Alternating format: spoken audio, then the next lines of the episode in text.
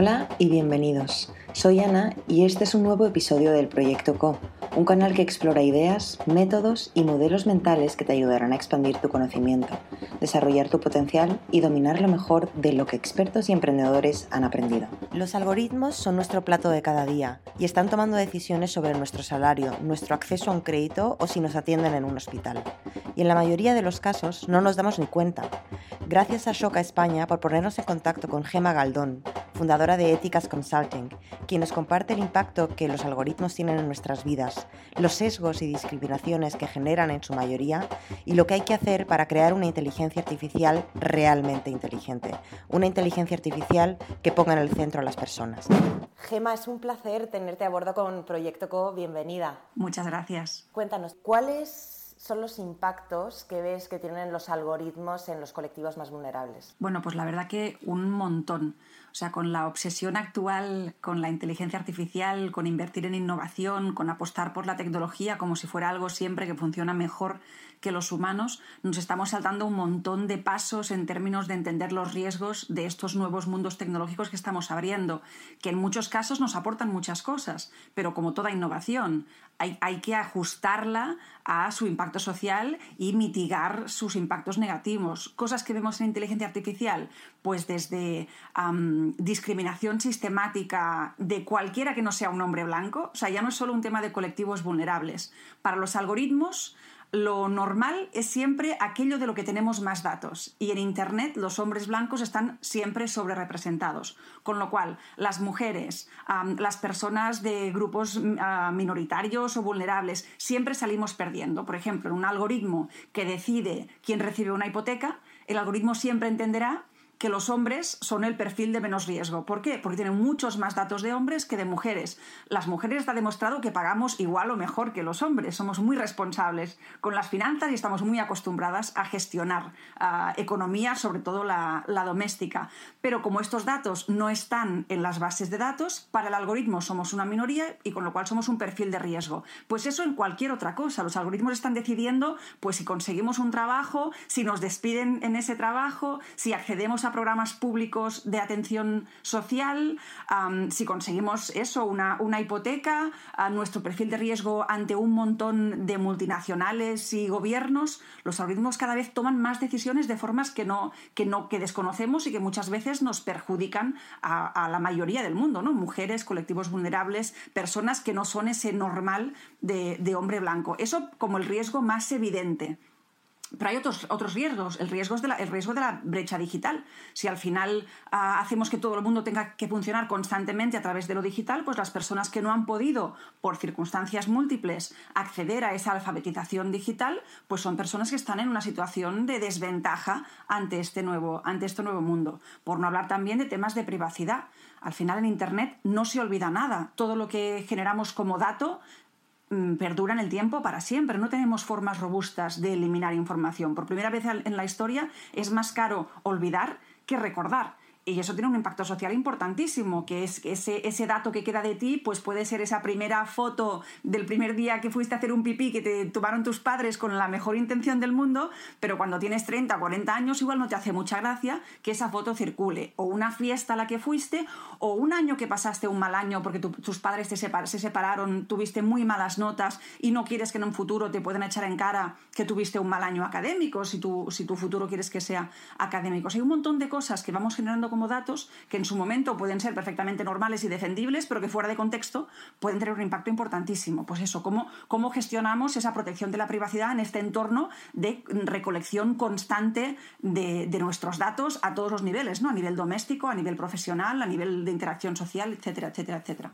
¿Cómo estamos generando datos? Buf, respirando, te diría mucha gente respirando. Si tienes cualquier tipo de, aplicación de estas de, hacer deporte, pues respiras y, generas datos. Y en realidad todos los teléfonos, aunque no utilicemos una aplicación de fitness, tienen acelerómetros que pueden ver pues eso, los pasos que hacemos, ah, cómo nos movemos, cuando nos despertamos, cuando nos acostamos. Ah, generamos datos cuando hablamos por, por Internet, cuando mandamos un mail, cuando interactuamos con nuestra familia a través de videoconferencia, cuando trabajamos y nos ponemos en contacto con cualquier, con cualquier persona. Cuando vamos por la calle y nos captura nuestra imagen o una cámara de seguridad o los dispositivos de otros ah, peatones que están en ese momento grabando por cualquier, por cualquier motivo. Cuando compramos un billete de avión, cuando hacemos cualquier tipo de compra por Internet. O sea, básicamente es muy difícil ahora mismo dejar de emitir datos. Vivir es emitir datos. Y eso está genial porque por primera vez tenemos un montón de información sobre dinámicas sociales que hasta ahora eran más difíciles de cuantificar,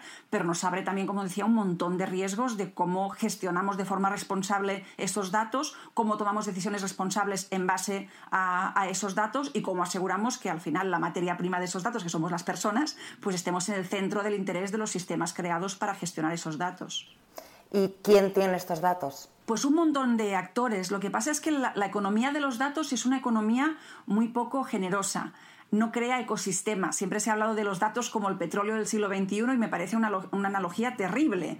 Con datos solo gana el mejor. O sea, el, ganador se lleva la partida. Es, lo que dicen en inglés es una economía de winner takes all con lo cual se tiende al monopolio constantemente. Y los pequeños siempre sufren, o sea, al final es una, es una carrera para que te compre un grande, para seguir alimentando a ese gran conglomerado que ahora mismo son las, las, grandes cinco empresas de, de gestión de datos. Hay mucha gente intentando hacer convertirse en la próxima gran empresa de datos, con lo cual hay muchas empresas más pequeñas también recogiendo de forma muy indiscriminada y muy irresponsable datos, con esperando que algún día alguien las compre o convertirse ellas mismas es una de uno de esos grandes conglomerados ah, económicos actuales. Y después también están los estados pero los estados siempre han tenido muchos datos sobre las personas. En ese sentido hay, menos cambio, ¿no? El ciudadano ante la administración siempre ha estado bastante, bastante desnudo para lo bueno y para lo malo, ¿no? Eso también permite que nos den ayudas, que se, que se valore nuestro, nuestro riesgo, que, nos cuiden, que nos atiendan en, en, la seguridad social o en el hospital,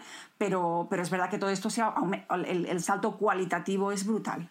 ¿Cómo, describirías el uso irresponsable de los datos? ¿Nos puedes dar ejemplos? Pues todo el que hay actualmente. El uso irresponsable de los datos es recoger datos que no sabes por qué los recoges, solo porque en algún momento igual se te ocurre hacer algo con ellos, o sea, recoger sin tener una finalidad propia. Eso no solo es irresponsable, sino que es ilegal.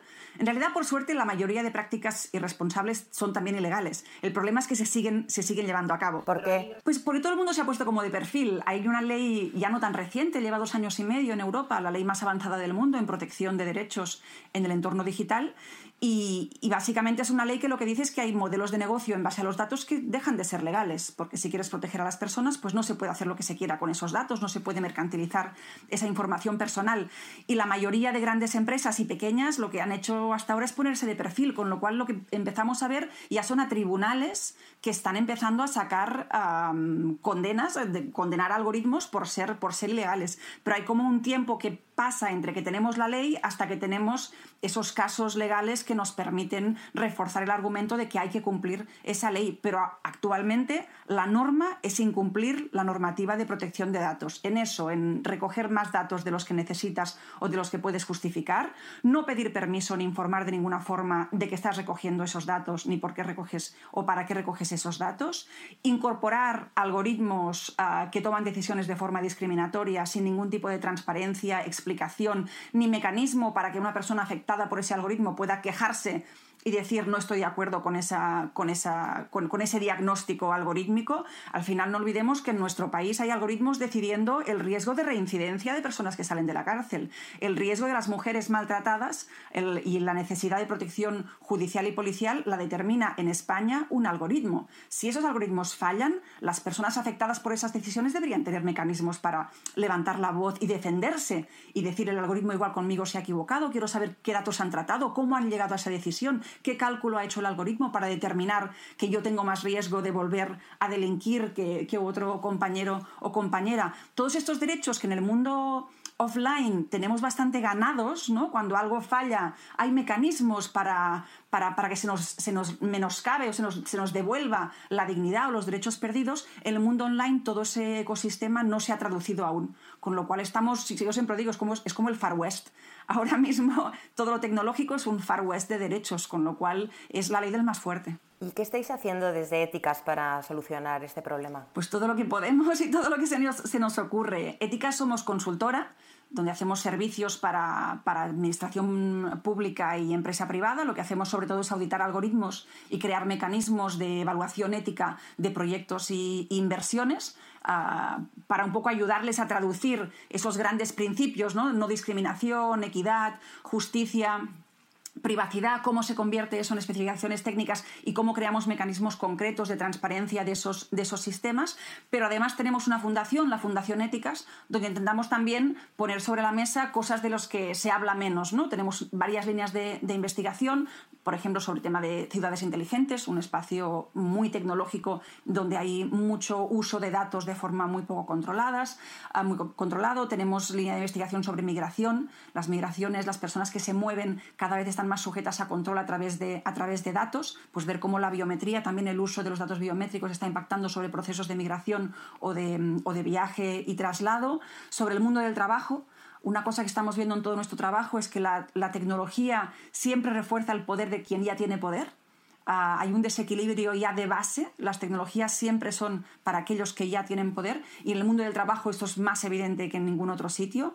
Ah, la tecnología siempre es para controlar al trabajador, no, no, hay ninguna tecnología para que el trabajador demuestre que hace horas extras o que si tiene una, una dolencia o una lesión es consecuencia de su trabajo, con lo cual esa necesidad de, evidenciar esa falta de, de, democracia y equidad en un espacio tan importante como, como el mundo del trabajo. Y así varias líneas de las cosas que llevamos ya pues, casi 10 años trabajando y aparte tenemos algunos proyectos así como más abiertos de divulgación, de conocimiento en la población, dar herramientas para que la gente pueda entender más lo que, lo que ocurre, investigar, conseguir que la gente se sume a campañas, incluso hacemos litigación estratégica, o sea, denunciamos malas prácticas también como una, una forma de generar ese, esa concienciación entre la ciudadanía. Fantástico. ¿Y podrías profundizar un poco en estas tres líneas que has mencionado? Ciudades, trabajo, inmigración. En, mira, en ciudades lo que nos dimos cuenta es que hace unos años, ahora por suerte, ha bajado un poco el, interés, pero cuando se hablaba de la Smart City, de las ciudades inteligentes, había un montón de inversión yendo a, este, a esta nueva promesa de las ciudades más inteligentes y más al servicio de la ciudadanía, y lo que estábamos viendo es que la práctica real no tenía nada que ver con eso. Estábamos, estábamos creando panópticos urbanos, ¿no? Al final era poner cámaras y sensores en todas las esquinas sin ningún tipo de conocimiento por parte del, ciudadano, y un poco lo que empezamos a denunciar es que al final todo lo que es inteligente gente te vigila. ¿No? Que siempre, yo siempre digo, cuando veáis el adjetivo inteligente o smart, desconfiad. los televisores inteligentes, por ejemplo, pues los televisores inteligentes, si uno se lee el manual de instrucciones, recomiendan no tener conversaciones sensibles delante del dispositivo porque el dispositivo puede tener el audio encendido de forma constante. O sea, son, son máquinas de grabar todo lo que ocurre a su alrededor. Eso en el ámbito doméstico, pues bueno, tú has hecho el, el, acto de comprar ese dispositivo, has tenido esa, esa guía, ese manual de instrucciones y has podido no hacer esa compra, pero moverte por la ciudad no es algo que puedas decidir si lo hago o no lo hago, ¿no? Un poco generar, conocimiento y, concienciación sobre, sobre eso, que la ciudad inteligente, si realmente es una ciudad para las personas, tenemos que pensar esas tecnologías desde la perspectiva de las personas y no utilizando a las personas de nuevo como un recurso barato de datos que al final es lo que acabamos siendo en un montón de, en un montón de ámbitos. Eso para ciudades inteligentes. Con migraciones es uno de los temas que más hemos trabajado, hemos trabajado con la Comisión Europea con la Agencia Europea de Derechos Fundamentales para, para, evaluar el impacto de lo que se llaman smart borders, fronteras inteligentes, sobre los procesos de migración.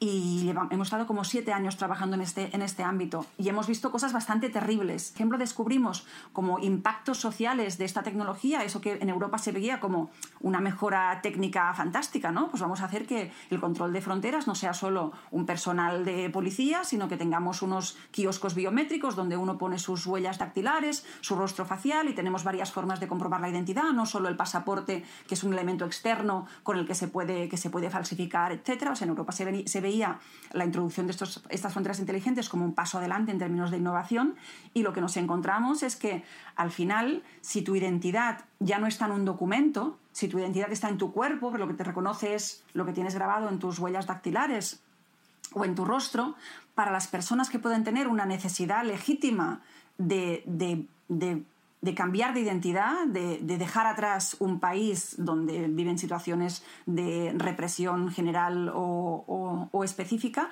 esas personas lo que estaban empezando a hacer es automutilarse. Porque al final tu cuerpo se convierte en tu enemigo. Tu cuerpo delata quién eres, porque en alguna base de datos consta que estas huellas dactilares y este rostro corresponden al ciudadano de tal país al que no puedes volver porque temes por tu vida. ¿no? O sea, escenarios de este, de este tipo, una cosa que en Europa se valora como una innovación, eh, impacto siempre positivo, nosotros lo que vemos siempre es esta parte más, más terrible muchas veces del impacto, que igual lo, terrible no es solo que exista ese impacto, no es solo que hayamos llegado a que las personas se automutilen en estos nuevos procesos, sino que es que nadie ha pensado cómo vamos a protegerles, ni nadie ha pensado cuáles son esas consecuencias negativas de estos nuevos sistemas. Como siempre asumimos que la tecnología es fantástica, maravillosa, funciona mejor que los humanos, no nos dejamos ese espacio mental para pensar ¿y si y si no? ¿Y si a alguien le falla? ¿Cómo protegemos? ¿Cómo cuidamos? ¿Cómo garantizamos derechos en estos nuevos espacios? Con lo cual el tema de inmigración para mí es como de los más que más te abre los ojos en, ver hasta qué punto esas consecuencias pueden ser, pueden ser brutales, ¿no? Lo que decía antes de que por primera vez en la historia es más caro olvidar que recordar, pues eso si eres joven es un cambio importantísimo de tu definición de ti mismo, de tu capacidad de desarrollarte autónomamente, de tu capacidad de desarrollar tu sentimiento de libertad, o sea, si al final todo lo que haces puede estar grabado en algún sitio y son sitios que no controlas, es una vida muy diferente a la que tuvimos las personas mayores de 40 años, ¿no? y qué espacios nos damos para pensar en eso y cómo protegemos a esas personas que van a querer desarrollarse en la libertad que lo hemos hecho nosotros, sin ese miedo de cualquier imagen, grabación, ah, fotografía vídeo de algo que hicimos en, un momento que en ese momento tenía sentido, pero fuera de contexto puede, puede arruinarnos la vida, ¿no? Pues cómo protegemos a las personas de, estas, esta casuística. No lo, estamos, no lo estamos hablando para nada. Y finalmente, en el ámbito del trabajo, de los ámbitos donde es más claro que la tecnología está sesgada desde el principio. O sea, no es un tema de que la, tecnología no es nunca neutral. La tecnología siempre se desarrolla a petición de alguien y al servicio de algo.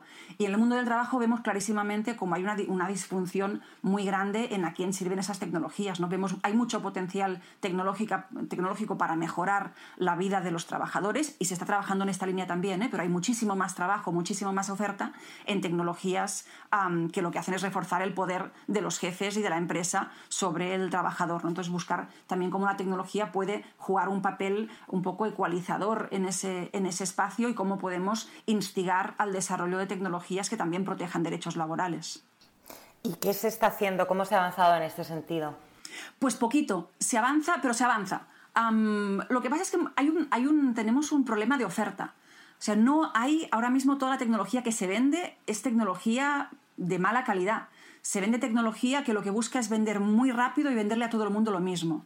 Cuando lo que sabemos y de forma muy clara es que la mejor tecnología es la tecnología customizada, la tecnología desarrollada específicamente para el objetivo de quien la compra o quien la va a utilizar, que entiende el contexto social en el que se va a desplegar y que es capaz de incorporar mecanismos de mitigación de efectos negativos y de protección de personas vulnerables en esos, en esos procesos. Pero esa tecnología es mucho, más es mucho menos rentable porque cuesta muchísimo más de desarrollar. Y también para el quien la adquiere, pues la administración pública compra un algoritmo de priorización de personas que reciben prestación de desempleo. Ah, un algoritmo bien hecho va a ser mucho más difícil también de incorporar. Habrá que formar al personal, habrá que irle incorporando datos que estén siempre limpios, no podemos meterle bases de datos que nadie controla, que pueden tener datos sesgados ya del principio. O sea, al final es mucho más, eh, es, la promesa de mejorar procesos es mucho mayor en estos algoritmos customizados, en las tecnologías customizadas y descentralizadas, pero es verdad que son más costosas y requieren una inversión mayor de tiempo, tanto por parte de quien las desarrolla como por parte de quien las, las incorpora y se ha como extendido esa visión de que la tecnología siempre es barata y fácil y rápida y lo hace todo maravillosamente cuando en nuestra experiencia es todo lo contrario. La tecnología es maravillosa, estamos desarrollando capacidades tecnológicas que son increíbles, pero las estamos utilizando muy mal, o sea, estamos como haciéndolo todo un poco, un poco al revés, pero tenemos avance en tecnologías descentralizadas, la aplicación de rastreo de contactos de COVID, por ejemplo, en Europa, que es, que es muy diferente a las asiáticas, que eran básicamente